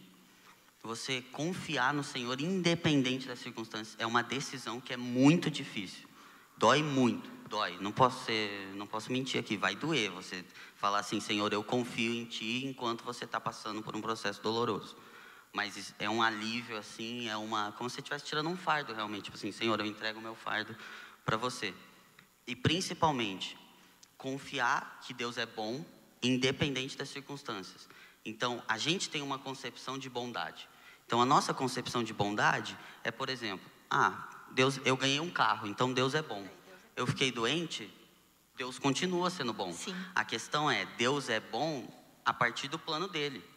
Então, o plano dele para minha vida, dentro do plano dele para minha vida, claro que ele não queria que eu ficasse doente, porque ele sempre quer né, que sejamos curados, mas a partir do momento que eu entrei no sofrimento, o Senhor falou: olha, dentro dessa situação que o João está vivendo, para a vida dele, para o plano que eu tenho para a vida dele, Isso o é melhor é, que ele seja trabalhado, que ele seja moído, que ele seja transformado, porque isso vai gerar uma mudança.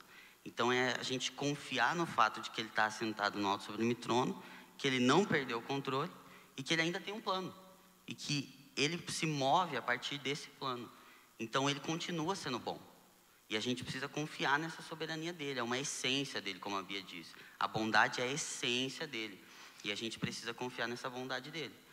E o ponto principal é que a gente precisa ver o sofrimento como uma forma de ser levado a um lugar mais profundo. Então, por exemplo, Jesus, antes de começar o ministério dele, então antes de operar milagres, ele foi para o deserto. Sim. Paulo, ele, quando ele está brigando com a igreja, brigando, né, entre aspas, com a igreja de Corinto, e ele está falando assim, a igreja de Corinto está falando assim, Paulo, você, como é que você é um super apóstolo se você sofre? Ele falou assim, olha, eu tenho a mesma coisa que os super apóstolos têm. Eu sou, eu sou israelita, da tribo de Benjamim, circuncidado no oitavo dia, mas eu recebi 39 açoites. Eu fui preso de dia, de noite, eu fiquei sem comer, eu passei por uma série de sofrimentos que eles não passaram. Então, o que, o que Paulo estava querendo dizer é: o que faz um grande ministro não é a sua capacidade, não é a sua qualidade, não é a sua condição. Mas o que faz um bom ministro, além da oração, da Bíblia e de um relacionamento, é o sofrimento. Porque o sofrimento te leva para um lugar mais próximo de Jesus. Ele te mostra quem você é na sua mais pura dependência. Ele mostra para você: olha, quando você está no sofrimento, você olha no espelho e você fala assim: não sou nada. Eu sou dependente do Senhor. Então ele nos dá, como Paulo disse, ele me deu um espinho na carne para que eu não me autodestruísse. Então ele me dá enfraquecedores que me, me fortalecem, que me fazem olhar para Cristo e entender. O meu o plano de Deus para minha vida depende única e exclusivamente do meu coração estar alinhado com a vontade de Deus.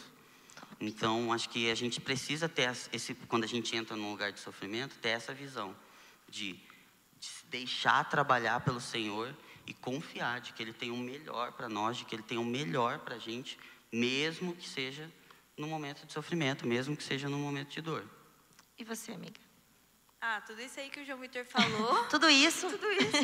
E acho assim, aquilo que eu disse, se permitir passar por isso, sabe? Porque às vezes a gente fica querendo lutar. assim. Na negação, né? É, então, assim, eu acho que o fato de se permitir passar por esse processo é o, é o melhor de Deus para as nossas vidas.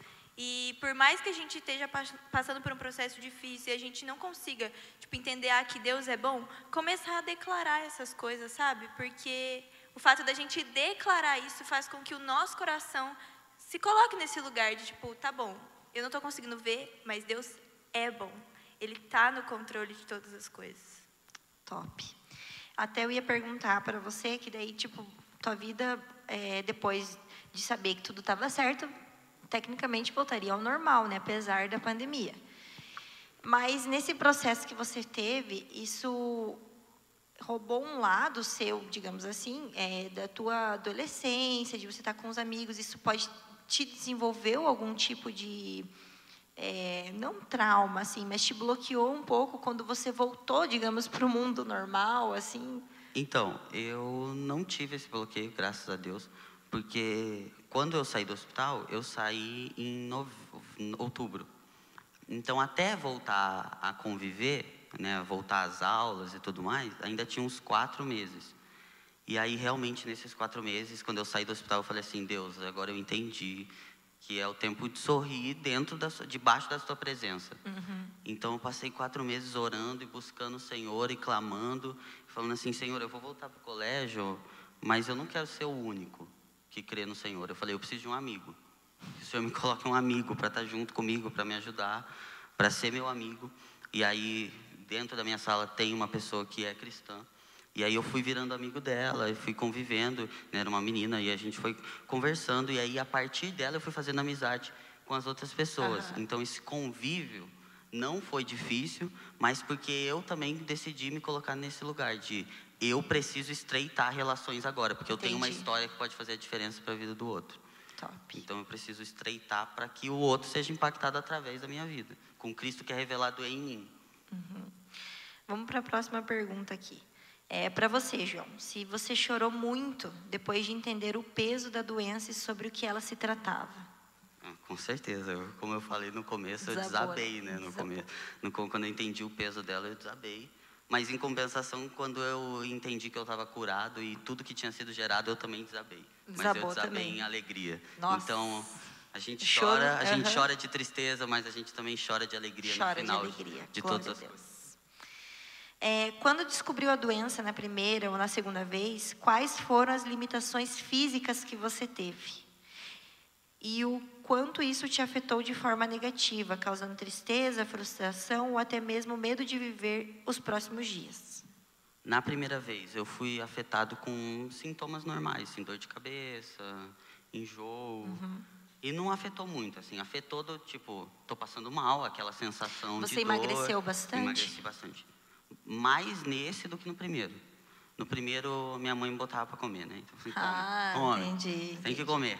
Agora não, agora eu falava assim, mãe, eu não, não quero comer. Então eu emagreci mais.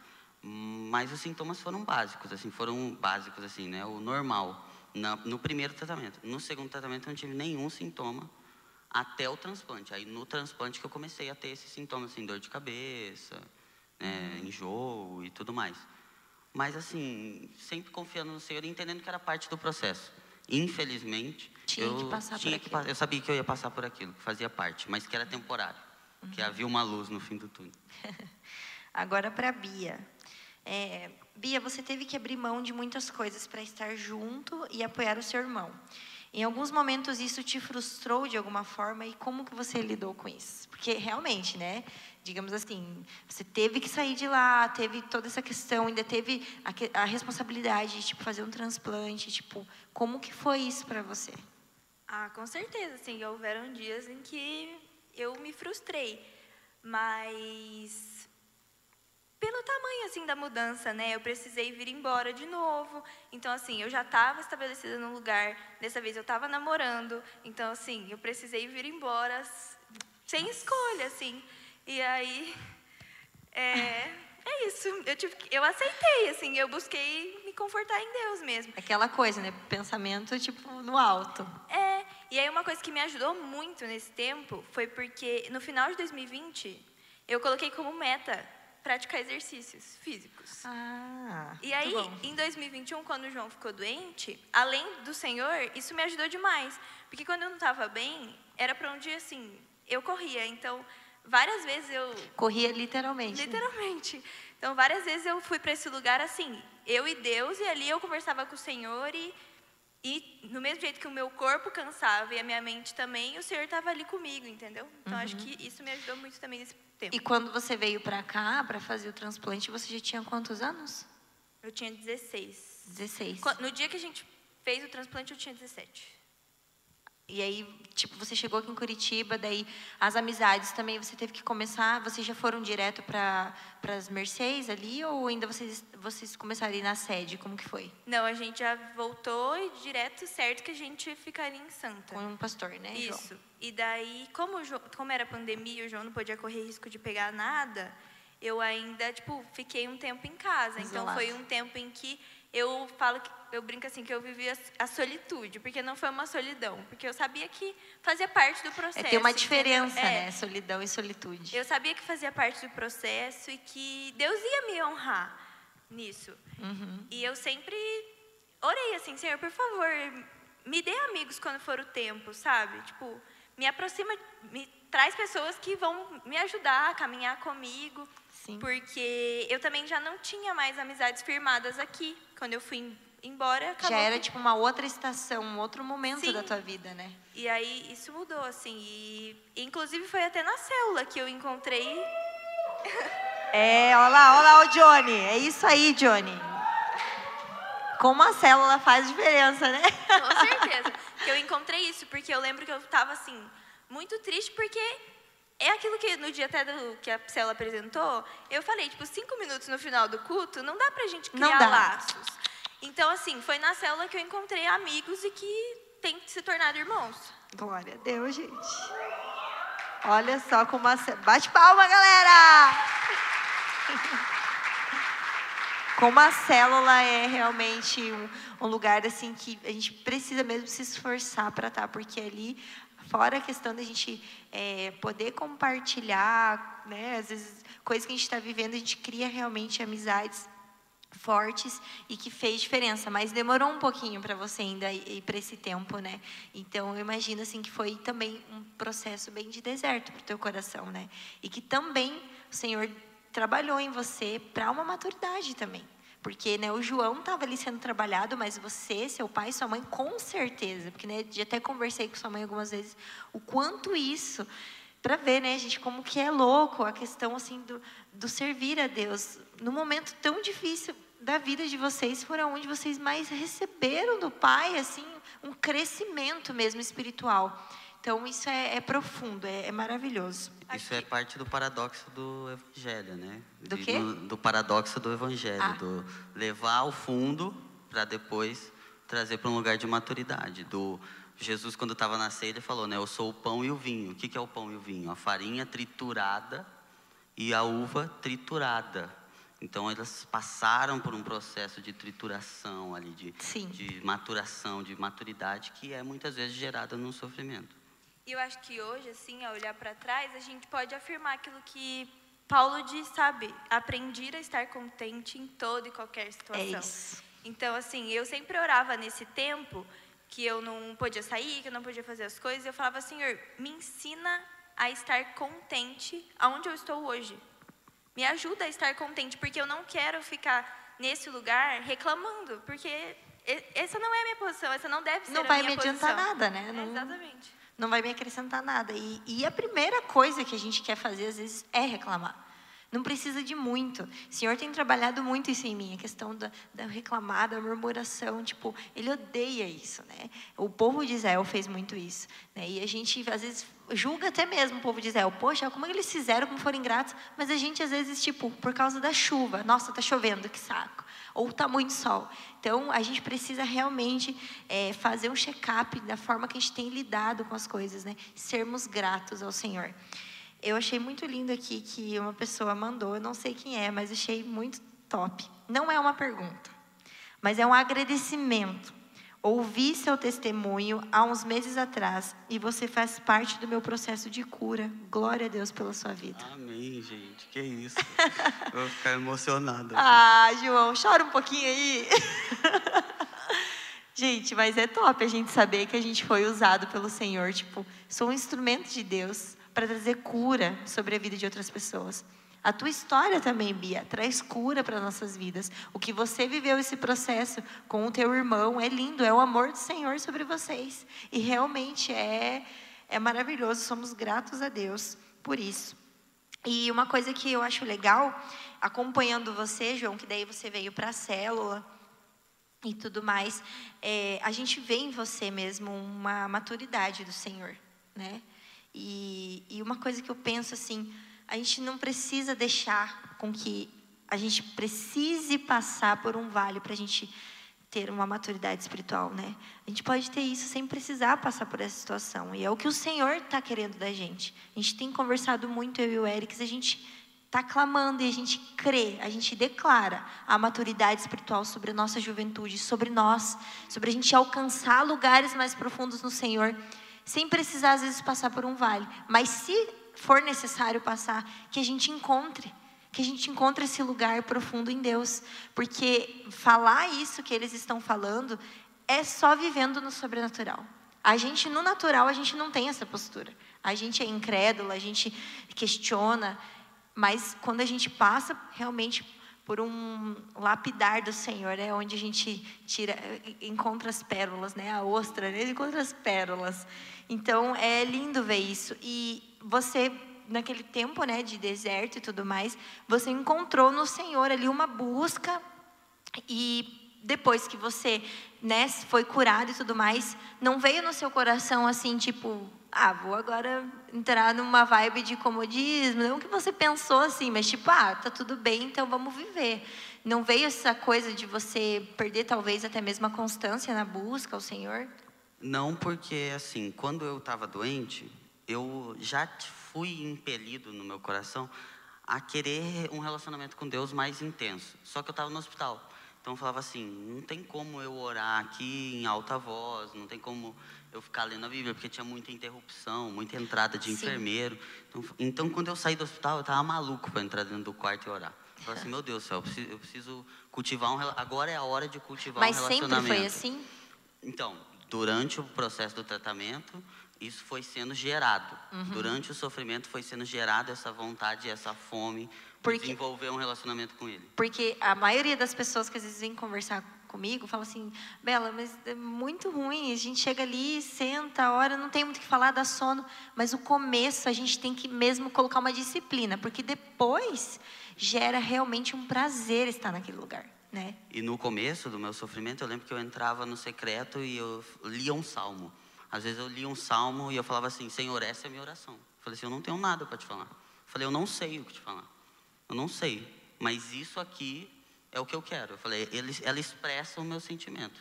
Eu não sei como falar para o Senhor o que eu preciso, porque eu não sei o que eu preciso. Nossa. Mas isso, essa, a tua palavra, ela é suficiente para mim. Vai me bastar. É isso que eu vou orar hoje. Eu falei assim: É isso. E isso trazia uma paz no meu coração.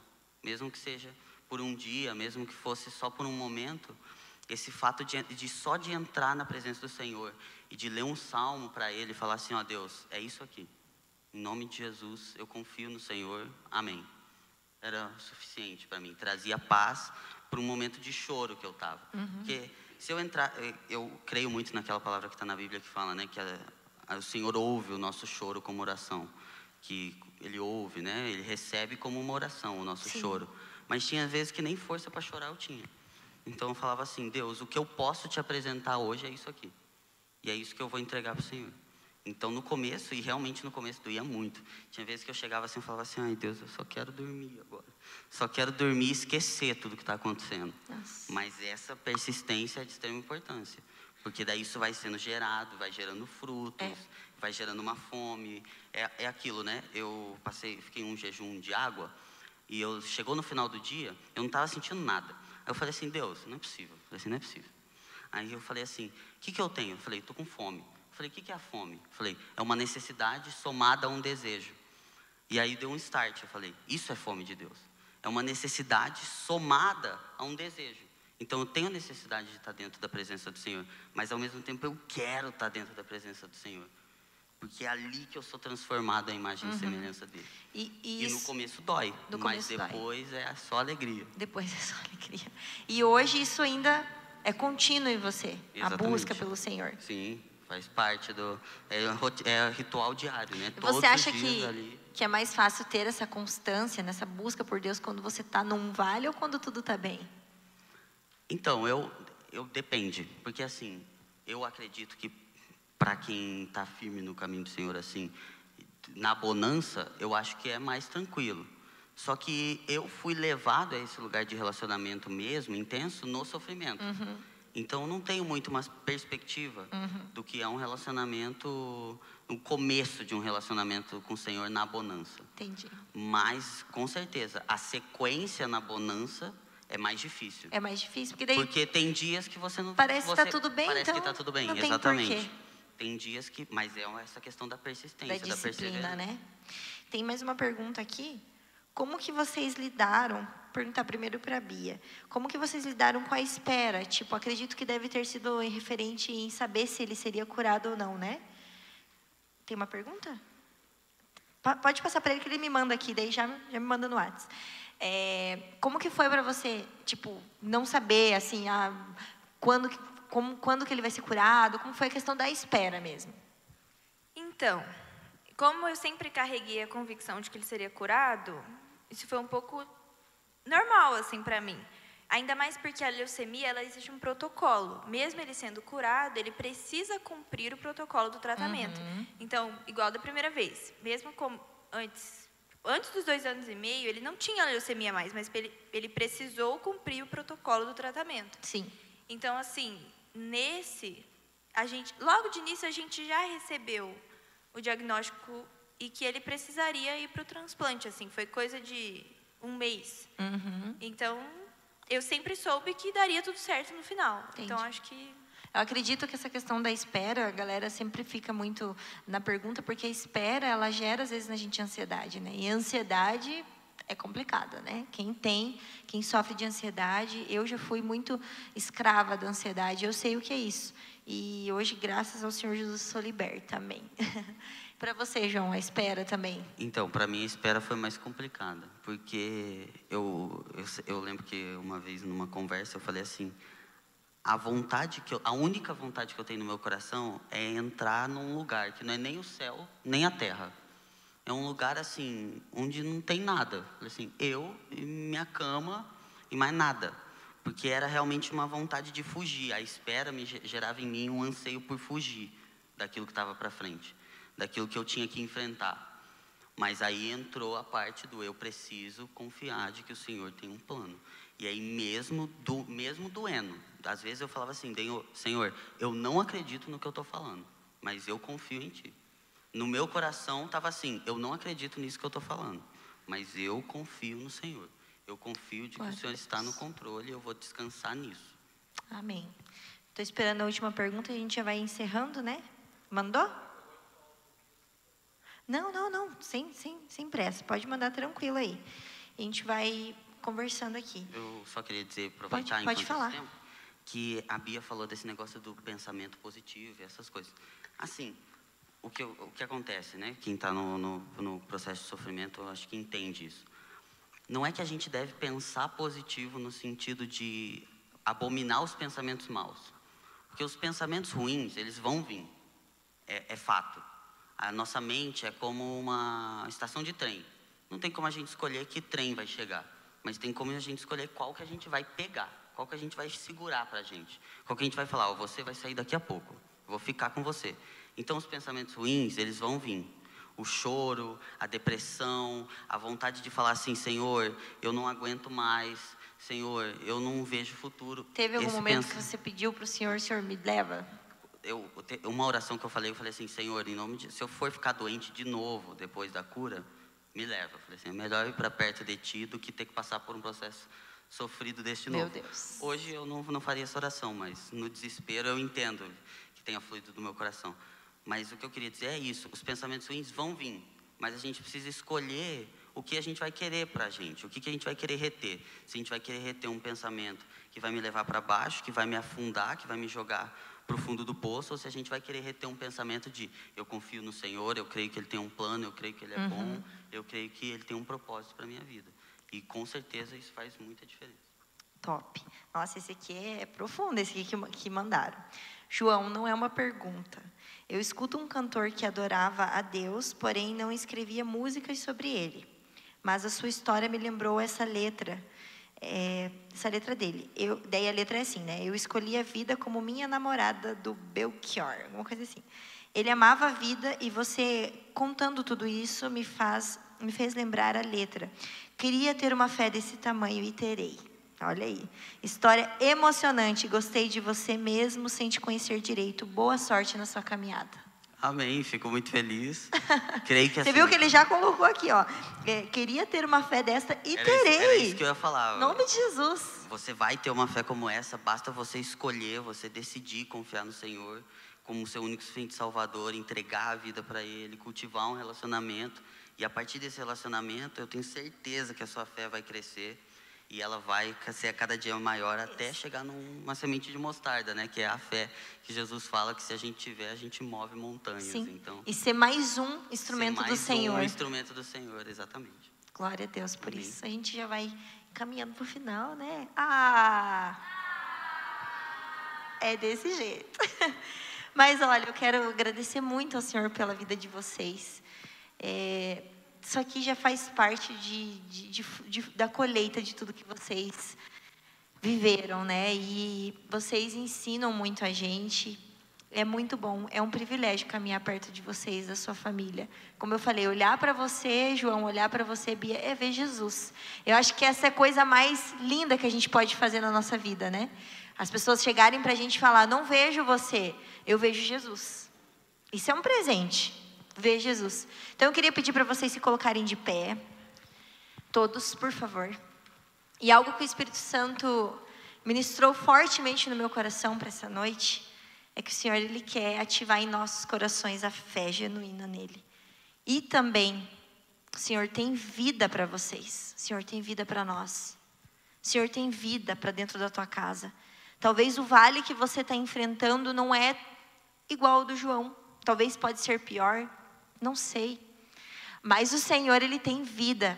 Ele tem restauração para tua casa também.